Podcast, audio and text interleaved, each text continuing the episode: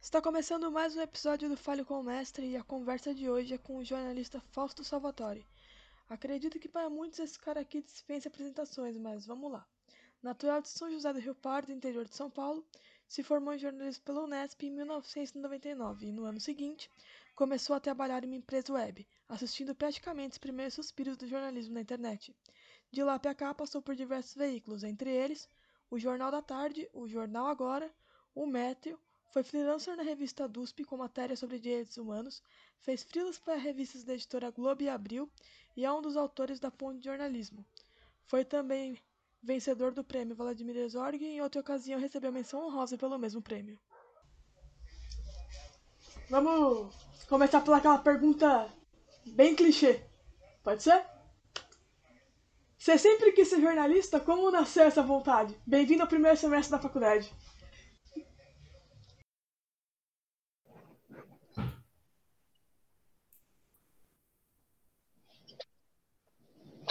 Bora!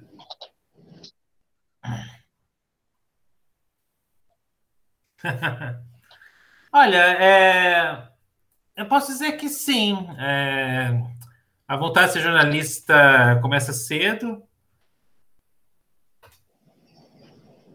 na minha vida e ligado a algumas questões específicas assim. Deixa eu colocar para vocês. Eu pensei em ser jornalista, primeiro por aquele motivo que muita gente fala, é, tinha uma certa aptidão pelo fato de escrever bem e bem nas aulas de redação. Então, a partir daí você pensa nas várias possibilidades que você pode ter a partir dessa aptidão. Escrever bem, você pode ir para direito, você pode fazer letras, você pode fazer jornalismo, enfim, tinha várias possibilidades. A área acadêmica seria uma coisa que me, me atra, atrairia naturalmente, porque tem muita facilidade com leitura, com textos teóricos e tal. Mas morando no interior de São Paulo, é, numa cidade pequena, e eu, eu tinha muita vontade de conhecer mais a realidade, é, conhecer outras realidades além daquela realidade que eu vivia. Então, um dos motivos que me levou a escolher o jornalismo era uma vontade de desbravar, de ir além da, daquela realidade que eu conhecia no meu dia a dia e, tra e, e, e travar contato com outras realidades, conhecer pessoas diferentes daquelas pessoas com quem eu conviveria normalmente no, no meu dia a dia, é, entender melhor o mundo que eu vivia. Então, foi muito para jornalismo buscando outros mundos além do meu mundo, buscando outras pessoas além do meu círculo e também com ferramenta para entender melhor o mundo, melhor a mim mesmo também. Eu vou fazer a segunda pergunta, que basicamente a sua resposta da primeira já meio que introduziu. Em que momento você começou a mostrar interesse nessas pautas sociais, nesse jornalismo mais ligado a isso? Eu sempre tive interesse é, em fazer do jornalismo algo que fizesse diferença na vida das pessoas, sempre foi uma preocupação em algum nível na, na, na minha vida. Uh, isso começou a aparecer com mais força no tempo em que eu, como repórter do jornal Agora São Paulo, que é o veículo popular do Grupo Folha de São Paulo, cobri a área do que se chamava de reportagem policial.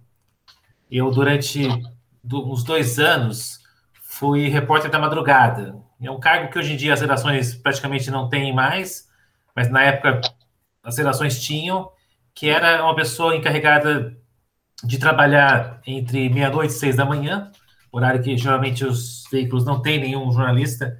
Eu era o jornalista responsável por uh, representar o Grupo Folha de São Paulo nesse horário, pelo menos no, no Agora São Paulo. E eu cobria muito a questão da, da criminalidade. Então, uh, foi quando eu, da minha vivência de jovem de classe média baixa do interior de São Paulo e branco, eu comecei a um contato com a realidade das periferias da cidade de São Paulo. Um, e isso, para mim, foi um choque muito grande. Descobrir como a maioria da população vivia, especialmente como era a relação dessa maioria dessa população com as forças de segurança. Descobrir como a polícia tratava essas pessoas, é, descobrir como a violência de Estado é uma constante, não é um desvio, é uma prática, uma política exercida todos os dias contra essa população.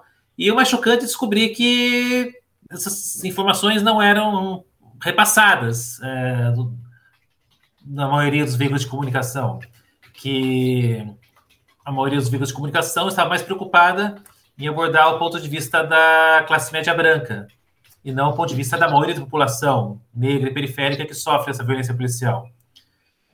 Esse choque foi um choque que me marcou e me deu aquela vontade de contar essas histórias. É, me deu a sensação de que o, Brasil ignora na sua narrativa, nas histórias que a mídia conta, as histórias que envolvem a maioria da população brasileira. É, então, todo esse cotidiano vivido por essa maioria da população não aparece no jornal, não aparece nos veículos. É como se você tivesse em pleno apartheid da África do Sul dos anos 80 e não falasse disso no, no noticiário. É como se você estivesse vendo em pleno holocausto judeu e não falasse disso se você estivesse falando da Alemanha dos anos 40. É, então, é, é, a grande história do Brasil, a grande história é, do Brasil atual e que não, não tinha espaço para ser falado disso nos veículos de comunicação de modo geral. Esse foi um dos motivos que me levou a participar anos depois da ideia de criar um veículo de comunicação que falasse desse assunto que ninguém queria falar, que foi a Ponte Jornalismo. Já, já aproveitando o tema, a gente queria saber também um pouco sobre como surgiu a ponte, qual foi a repercussão inicial e qual a principal diferença dela de um veículo de mídia tradicional. Bom, a diferença é que a ponte surgiu justamente para falar dos assuntos que os jornalistas que criaram a ponte de jornalismo não conseguiam falar nos veículos nos quais eles trabalharam. A ponte de jornalismo nasceu das conversas entre jornalistas que tinham passado pela grande imprensa e não se deram bem no sentido de que eles, sim, incomodavam com o forte grau de preconceito de classe, de preconceito de raça, que dominava a escolha das pautas nos veículos de comunicação. É, Para você ter uma ideia, quando eu era repórter da madrugada e eu tinha que escolher que pauta que eu ia fazer, e não tinha chefe, mas eu ia ser cobrado depois pelas escolhas que eu fizesse, eu sabia que eu tinha que escolher uh, os temas que iriam interessar mais aos editores ao longo do dia e que a questão de classe social era determinante. Então, é, eu sabia que um crime cometido numa periferia nunca seria tão, tão, interessante quanto um crime que atingisse uma pessoa branca de classe média e que ocorresse no, no centro expandido. Eu já me via perguntando, por exemplo, para um policial, é, olha, você tem uma ideia da classe social do envolvido, né, da vítima desse crime? É, para saber até que ponto que aquilo interessaria como pauta ou não para o jornal no qual trabalhava, que era na época o Grupo Folha de São Paulo. Eu sabia que, para a Folha de São Paulo, a vida da pessoa vale mais é, de acordo com a renda que ela tem e com a cor da pele que ela tem. Isso era muito claro, isso era falado com muita clareza dentro do veículo, é, então eu tinha que me pautar por isso. E me incomodava isso. É, a gente queria falar de outras realidades, que não só a realidade da minoria branca da população. E a ponte surge quando vários outros jornalistas, também preocupados com essa visão racista e classista e misógina e, e LGBTfóbica da imprensa hegemônica, começa a sonhar com outro veículo de comunicação, com outro meio, em que você pudesse ter uma comunicação que fosse ela, ela própria antirracista, que fosse a favor que, do, do ponto de vista da maioria da população brasileira, que mostrasse o cotidiano das, das, das, periferias, que denunciasse as violações de direitos humanos cometidas pelo Estado brasileiro, que apoiasse as lutas da população negra, da população LGBT, da, dos grupos periféricos de modo geral. Então, é, quem eram essas pessoas nessa fase? é, você tinha André Caramante, uh, Laura Capiglione, as duas fundadoras da agência pública, Marina Amaral e Natália Viana. É, tinha também pessoas que estavam começando jornalismo naquela época, como Luiz Adorno, é, Paulo Eduardo Dias. É, tinha também um que foi quase fundador da Ponte, porque entrou poucas semanas depois, que é o Antônio Junião, que faz parte da Ponte até hoje, e é um nome bem importante dentro, dentro da Ponte. Então, foram as pessoas que deram início à, à, à história da Jornalismo com esse sonho de querer fazer um jornalismo é, voltado para a realidade da maioria e não voltado para a realidade da minoria branca e privilegiada. E o mais interessante nisso do que você está falando, de perguntar a classe social dos envolvidos, é que a gente está falando que você trabalhava num veículo que supostamente é um veículo popular. E ainda assim tinha esse conflito de interesse. Sim, é, o, quando se fala de um veículo popular, é, ele é popular em relação ao público ao qual ele se dirige, mas não é popular em relação às escolhas políticas que ele faz. Ele quer ser consumido pelo pobre, ele acha o pobre importante para comprar o jornal dele, para gastar o dinheiro dele comprando o jornal, mas não achava que, que esse mesmo pobre fosse importante para ter a, o seu cotidiano estampado na, no jornal. Sim, ah, não está na pauta, mas me veio agora a pergunta. Eu gostaria de saber sua visão com relação a o porquê que quando você vê a audiência de programas policiais é, que é, passam na TV e que exploram esse lado que justamente você falou da criminalidade e tal, muitas pessoas da classe média mais baixa acabam assistindo e acabam sendo influenciadas por esses programas. O que leva a esse contexto todo que tem aqui no Brasil? É claro que os programas policialescos eles apelam para uma audiência que gosta desses programas. É...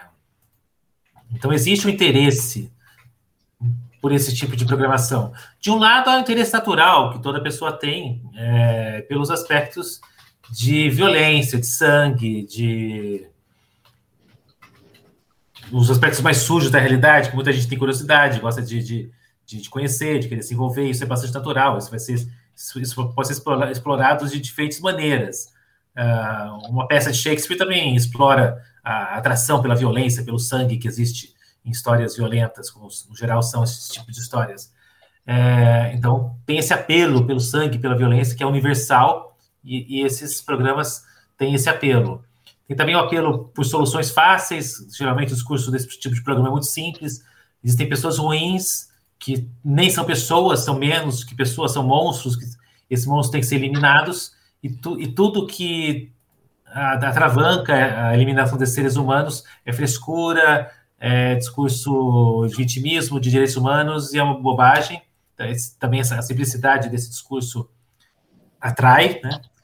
E tem também uma forçação de barra desses programas, é, de muitas vezes deixar a situação muito pior do que ela é de verdade. É, o fato é que esses programas proliferaram, inclusive no período em que você teve uma redução muito grande da criminalidade. Em São Paulo, isso é patente. É, o número de homicídios é, só diminuiu em São Paulo desde 99 para cá, mas apesar disso, não houve uma diminuição da preocupação das pessoas com relação à criminalidade. Pelo fato de que esses programas bombardeiam tanta população com informações sobre criminalidade que isso fica na cabeça das pessoas. Por mais que às vezes a realidade delas não tenha tanto essa, essa, essa realidade, e, e isso vira um imaginário que se manifesta com muita força. Mas, mas para quem fala que ó, esses programas apenas queremos, apenas mostram o que a população quer ver, o que a população tem interesse, eu digo que na verdade eles mostram, por um lado, sim, o que a população quer ver, mas entre as várias possibilidades do que a população gostaria de ver, eles escolhem o que é mais fácil de atender, sem afrontar interesses de classe que um programa de, de televisão pode ter. Por exemplo, eu tenho certeza que a população adoraria ver denúncias sobre os crimes cometidos pelas grandes empresas. Adoraria saber, por exemplo, o que as grandes empresas de transporte fazem, é, as grandes sacanagens que os bancos fazem. É, isso com certeza daria grandes narrativas, você contar o que, que uma grande imobiliária faz quando ela destrói a vida de uma. O que, que uma grande incorporadora da, da, da mesma maneira como você conta a história de um grande assassino serial que mata muitas pessoas, você poderia contar a história de uma grande incorporadora, de um banco e das vidas que ele destrói. Mas isso é o tipo de crime que, embora possa ser narrativamente muito interessante e, e que atrairia muita audiência, não é o tipo de história que você possa contar sem afetar os interesses de classe dos donos das televisões. Então, entre as várias possibilidades de histórias que podem interessar as pessoas, esses programas buscam a, a, aquelas histórias que eles podem contar e uh, sem prejudicar os interesses dos seus anunciantes das pessoas que são os donos de, dessas TVs. Certo. Vitória, pode fazer o próximo, que está na pauta. Tá bom. É... Qual que é o maior desafio para o jornalismo comunitário? Comunitário? Você pergunta, você está colocando a ponte com o jornalismo comunitário? Sim, acredito que sim. É que assim, eu não sei se dá para definir exatamente como jornalismo comunitário. É, é eu, eu, assim, eu, eu, tendo a ver o jornalismo, por exemplo, que, eu, que alguns, ve, alguns veículos têm o jornalismo muito mais ligado ao, ao território. É, então, por exemplo, Periferia em Movimento é feito exclusivamente por moradores das periferias e falando muito da realidade que eles vivem. Você pega os vários veículos de comunicação das, das favelas do Rio de Janeiro, como especialmente a Maré, que tem bastante. Você tem o Redes da Maré. Esse é um jornalismo feito muito ligado ao território. Ele fala da Maré, do ponto de vista da Maré, com pessoas da Maré. Esse é, esse é um jornal, jornal, eh, eu diria que comunitário, sem muita discordância, assim, dá para dizer isso com muita clareza. A ponte ela faz uma mistura. Então você tem pessoas que são da periferia, pessoas que não são da periferia, é, faz, pessoas são brancas, pessoas são negras. Então, contando essas histórias. Sempre, sempre foi uma característica da ponte desde o começo. É um método que tem vantagens e desvantagens. É, uma, vantagem que pode não ser tão óbvia é que as, essa mistura permite a gente, por exemplo, falar de temas que os meios baseados nos territórios têm dificuldade. É, os meios baseados nos territórios, por exemplo, eles têm muita dificuldade de falar de violência policial, pelo fato de que quem está no território está muito mais exposto a sofrer essa violência. Já aconteceu, por exemplo, da gente ser procurado pelos veículos que eu diria que são comunitários mesmo, aqueles que estão nos territórios, com denúncias de violência policial, em que o repórter dizia: Olha, vou pedir para vocês da ponte é, investigar essa história, porque a gente, morando aqui, não tem condições de fazer essa, essa denúncia, porque para a gente é muito perigoso. É... Então, acho que tem uma certa diferença. Não acho que a gente faz jornalismo comunitário nesse sentido. A gente está próximo às comunidades, a gente tem jornalistas que vivem nas comunidades, mas tem essa mistura da ponte entre gente que é, gente que não é, é, é da ponte para lá e da ponte para cá. E isso, por um lado, também dá uma força para a gente poder, às vezes, fazer denúncias que quem está no território é um pouco mais complicado. Na verdade, eu acho que eu acabei usando o, o termo um pouco errado. Eu quis dizer mais puxado pelo lado de falar de direitos humanos, de falar das pautas que ninguém quer. Ah, tá. É, bom, os, os desafios são vários e tem muito a ver com o tipo de, de pauta que se escolhe. Por exemplo, a, a Repórter Brasil fala muito de temas trabalhistas, né? Ligados especialmente à questão do trabalho escravo e cada vez mais tem focado também temas ambientais. É, a Amazônia Real também enfoca, enfoca os temas ambientais, a gente enfoca especialmente a questão da violência de Estado, as questões de raça, classe, gênero e sistema prisional. É, os desafios são principalmente você para poder realmente produzir algo autêntico, algo que realmente faça diferença e que não seja uma repetição de tudo que já faz, eu diria que o mais importante é você buscar o ponto de vista das pessoas uh, que são alvo das violações que você quer, quer denunciar, as pessoas que são protagonistas das histórias que você quer contar. Então, acho que é bem importante, e é algo que a gente busca sobre as quais a gente conta essas histórias, é, viver essa realidade sempre que possível e privilegiar o ponto de vista dessas pessoas. Então, uma reportagem sobre uma violação cometida no, pelo Estado numa periferia, ela vai ter todo ponto de vista, vai ter ponto de vista da polícia, vai ter ponto de vista do governo, vai ter ponto de vista é, do Ministério Público, se for o caso, mas ela vai privilegiar, antes de mais nada, o ponto de vista daquele morador da periferia que foi alvo daquela violação de direitos humanos. É o ponto de vista que a gente acha mais importante, o que mais tem se destacado, e é o ponto de vista com o qual a gente trabalha principalmente. Então, eu diria que buscar esse ponto de vista é sempre o mais importante. É, eu gostaria de saber se alguma matéria, antes de você se formar, te marcou em qualquer área de jornalismo, assim, uma matéria que você lembre, e depois que você se formou, depois que você começou a trabalhar nessa área, alguma matéria que te marcou e que você fez, que você considera assim um marco na sua carreira, ou, ou pode não ter sido um marco, mas realmente ficou marcado na sua memória? Bom dia, reportagens que eu fiz que acho que foram marcantes. É... Quando eu estava no Agora São Paulo, eu fiz uma reportagem sobre o cotidiano dos trabalhadores do IML, do Instituto Médico Legal, encarregados de recolher os cadáveres das vítimas de crimes violentos na cidade de São Paulo. Era 24 horas a bordo de um rabecão. De fato, eu fiquei com eles dentro da, da cabine deles, acompanhando cada um dos, dos cadáveres que eles recolhiam ao longo de 24 horas. Por sinal, a Patrícia Paixão adora essa reportagem, ela sempre passa para os alunos dela nas matérias. O que mais? Já, na Pol de Jornalismo, acho que teve uma que foi especialmente relevante, a gente uma vez fez uma denúncia sobre um infiltrado do Exército em movimentos de esquerda, em organizações sociais, e chamado William Pina Botelho, que era um capitão do Exército. É, foi um foro bem importante da ponto jornalismo. O, deu início, depois o El País também fez alguma coisa junto também sobre esse tema.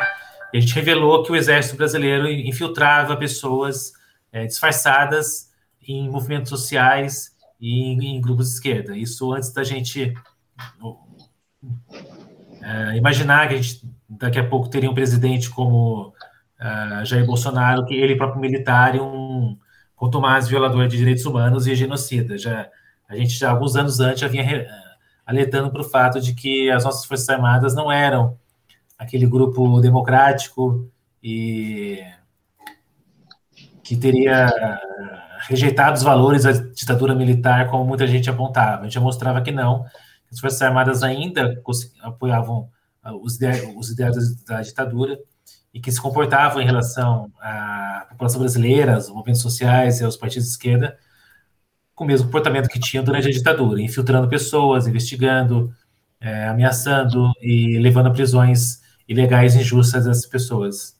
Eu vou destacar essas duas, acho que são algumas das mais importantes que eu já fiz. Certo. Vitória, fica à vontade para a próxima.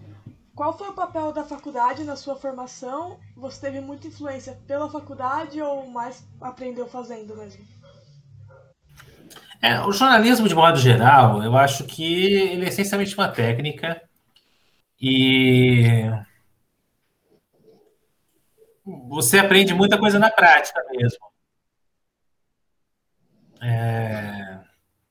Então, nada substitui a prática jornalística. Eu diria que, para mim, foi a grande escola.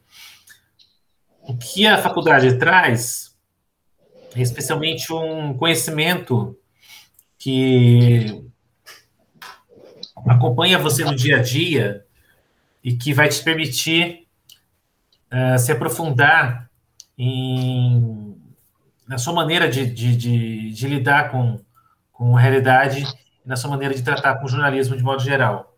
É... Pois eu lembro que eu tinha um professor de português, o Manuel, na, na Universidade Estadual Paulista, Unesp, onde me formei, onde ele insistia muito que você tinha que pensar no público para qual você está escrevendo. Ele, é, ele falava especialmente de linguística, né, que foi o tema que ele trabalhou muito. A gente viu muito toda a teoria linguística de Saussure, Benveniste, até outros mais recentes. E ele usava a linguística para pensar na relação entre o, o quem fala, é, sobre o que se fala, como se fala. Então, isso é que foi algo bastante marcante na, na faculdade, para pensar essa relação. É, pensar na função do comunicador dentro de uma estrutura de comunicação. É, esse é um, um, um, dos exemplos que me ocorre que acho que foi, foi importante para mim passar pela faculdade. Certo. Para encerrar a entrevista, eu gostaria de saber para quem se interessa por essa área do jornalismo social, para uma área fora assim da imprensa mais habitual, a grande imprensa, qual o caminho você aconselharia, mesmo estudantes que estão começando, que ainda não entraram na faculdade, ou mesmo quem já se formou e se interessa por essa? Eu não acho assim que, que o a área onde a Ponte de Jornalismo atua é uma área. Eu não vejo que seria uma área como, sei lá, tem cultura, tem política, tem economia e tem a parte social. Eu diria que não, eu diria que pelo contrário, o social é transversal. Então, eu diria que ah, a pessoa que se interessa por isso, ela deveria, estudar para ser um repórter dessa área social. Não, eu acredito o contrário, que todas as pessoas, em todas as áreas, é, seja no jornalismo científico, seja no cultural, seja no econômico, no esportivo, onde quer que seja. Eu acho que hoje em dia, mais do que nunca, é fundamental que todas as áreas elas tenham um olhar social. É... Se você é um repórter de esportes, você tem que ter um olhar para a questão do, do, do, racismo, você tem que ter um olhar para a questão do, de gênero, você tem que ter um olhar as questões de classe social. É, não tem como não ter isso hoje em dia. É, cada vez mais o, o, o, jornalismo, o, jornalismo, que não tem esse olhar vai ser cobrado por não ter, e isso é muito bom e é positivo e tem que ter mesmo. E até para cumprir a função social, o jornalismo não pode achar que ele paira acima dessas questões. As questões são determinantes do jornalismo e elas têm que estar inseridas em todo o jornalismo que é feito. Então, eu diria que assim, é, não é uma área, não é um nicho, não é um, um tema. A preocupação social, a preocupação com questões de raça, gênero, classe, é algo que todo jornalista deveria ter, independente da área que ele, que ele, que ele cobre, deveria levar as preocupações para todas as áreas com as quais ele for trabalhar. Certo. Tem mais alguma? Então, na verdade, eu tenho mais uma pergunta que eu tava pensando aqui agora. Que não tem muito a ver com, com a ponte, enfim, mas eu, eu queria saber a opinião do Fausto, porque essa semana que passou, o Bolsonaro ele interrompeu a lista de 37 governa governantes que são predadores da liberdade de imprensa, pelo Repórter Sem Filtro. Acho que foi dia 5 agora. E é a primeira vez que um chefe de Estado brasileiro entra nessa, nessa lista. E eu queria saber, primeiro, se isso de alguma forma tem atrapalhado o trabalho da ponte, e segundo, o que você pensa sobre esse momento que a gente está vivendo para o jornalismo, no caso. O jornalismo no geral.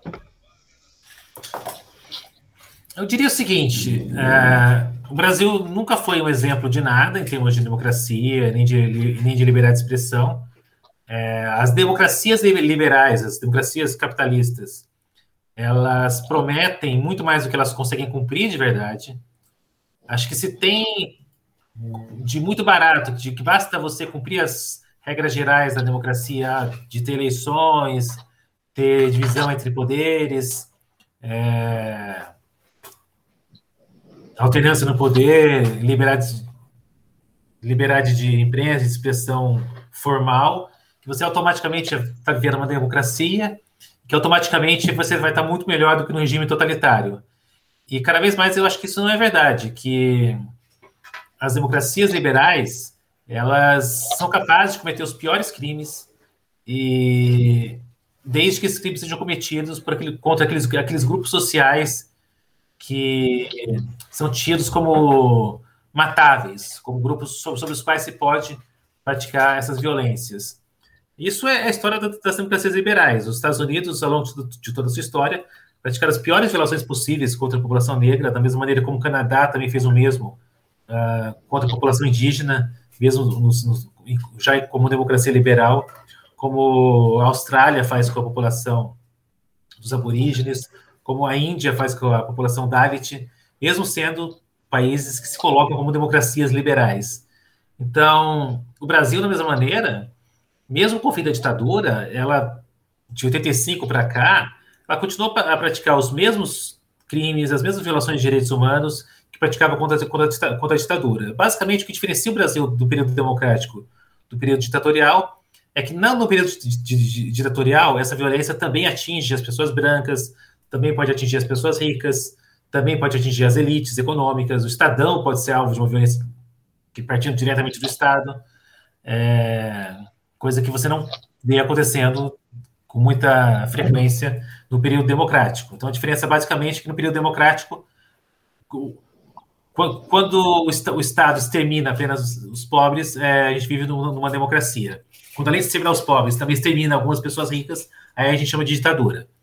Então, o que a gente viveu ao longo do, desse período democrático todo foi um Estado que continuava a exterminar os, as, os indígenas, continuava a exterminar as pessoas negras, continuava a praticar as piores violações que sempre praticou, mas voltando sempre para os grupos sociais tidos como os grupos que pode, com os quais você pode praticar essa violência sem grandes consequências.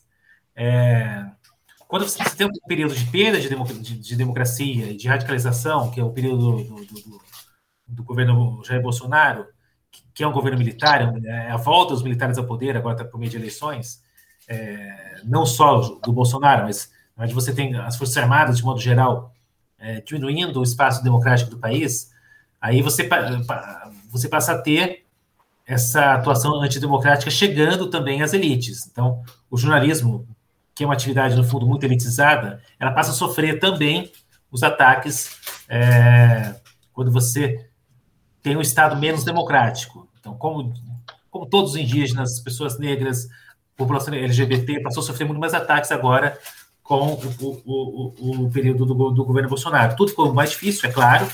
É, é um governo genocida, é um governo que merece sofrer impeachment. Jair Bolsonaro merece ser preso e é, responder pelos crimes que ele cometeu contra a humanidade. Mas é bom ficar claro que ele não trouxe nada tão novo em relação ao que a gente sempre teve no Brasil.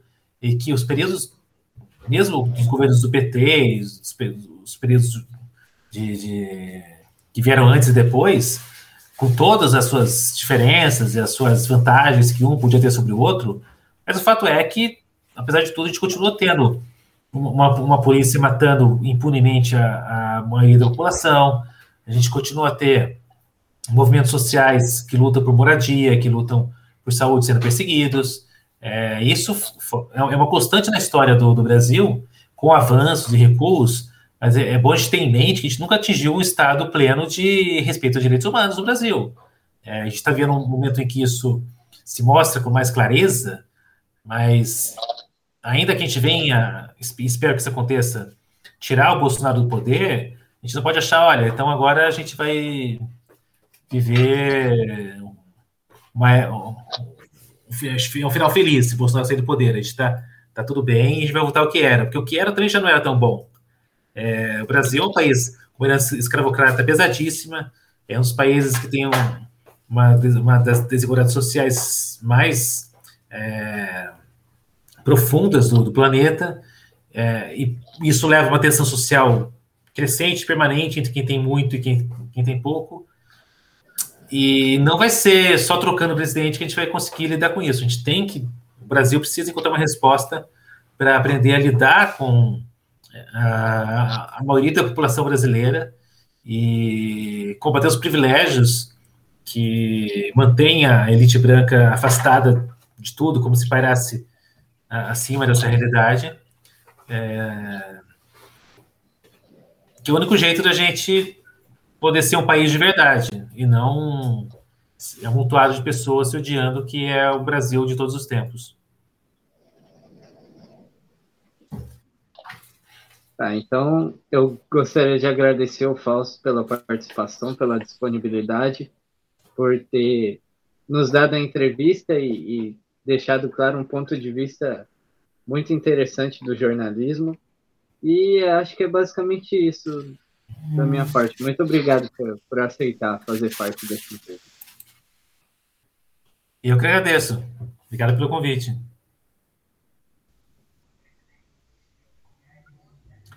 Ah, é, é, acho importante uh, quem, quem, acompanha ou quem não acompanha, mas quiser acompanhar ponte.org é, e dizer que a gente só sobrevive com veículo de comunicação porque a gente tem o apoio dos nossos leitores.